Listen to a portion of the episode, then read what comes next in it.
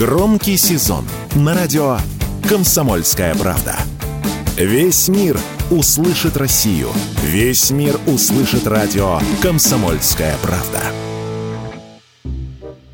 Семиклассник из Уфы потратил сбережения своей бабушки на друзей – Школьник обнаружил крупную сумму денег в коробке на балконе у бабушки. Перед этим пенсионерка продала квартиру и полученные 4 миллиона рублей оставила дома. Этим и воспользовался несовершеннолетний транжир, обнаруживший клад. Подросток рассказал об этом ровесникам, которые предложили потратить деньги. Семиклассник похитил часть суммы и при помощи взрослых приятелей приобрел на нее машину, которую и подарил друзьям. После этого старшие товарищи потребовали, чтобы ребенок потратил деньги и на них в качестве благодарности. Таким образом, деньги с продажи недвижимости превратились уже в три автомобиля. Когда об этом стало известно, полиция задержала маленького благотворителя. Тот отпираться не стал и обо всем рассказал. Теперь старших приятелей, помогавших ему в покупке автомобилей и требовавших долю себе, разыскивают правоохранители.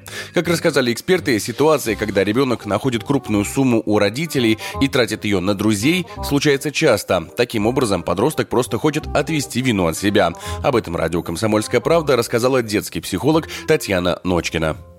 А вы знаете, это банальный на самом деле страх у детей. Вот сколько ситуаций э, родители говорят о том, что дети забрали деньги там у папы, у мамы, да, у бабушки нашли, у дедушки, и дети э, тратят не на себя, а тратят на друзей, которые рядом. Э, такой, знаете, как бы инстинктивный страх. И они как бы вот от себя это все отталкивают, они как бы ни при чем. Такой посыл идет. К сожалению, ситуации, когда дети тратят родительские деньги в больших масштабах, нередки.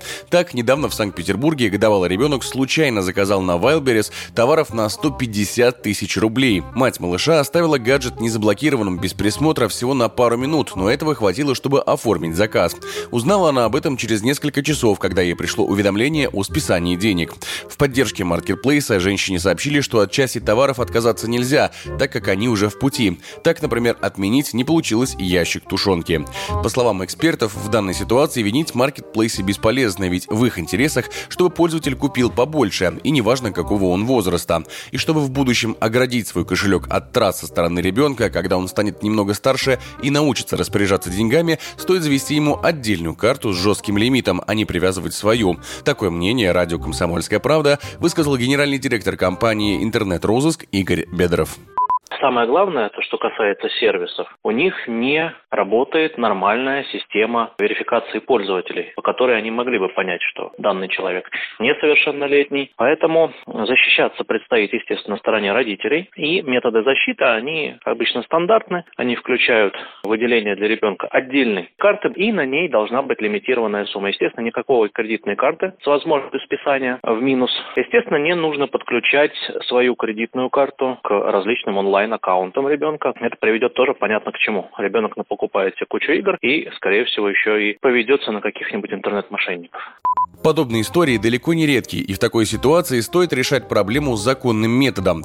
Так, в декабре прошлого года ребенок жительницы Санкт-Петербурга случайно назаказывал в маркетплейсе 93 товара. Интернет-магазин согласился отменить заказ, но взял за отмененные товары штраф в 9300 рублей. Суд встал на сторону женщины и взыскал с компании незаконно списанные деньги, а также штраф и компенсацию морального вреда пострадавшей. Егор Волгин, радио «Комсомольская правда».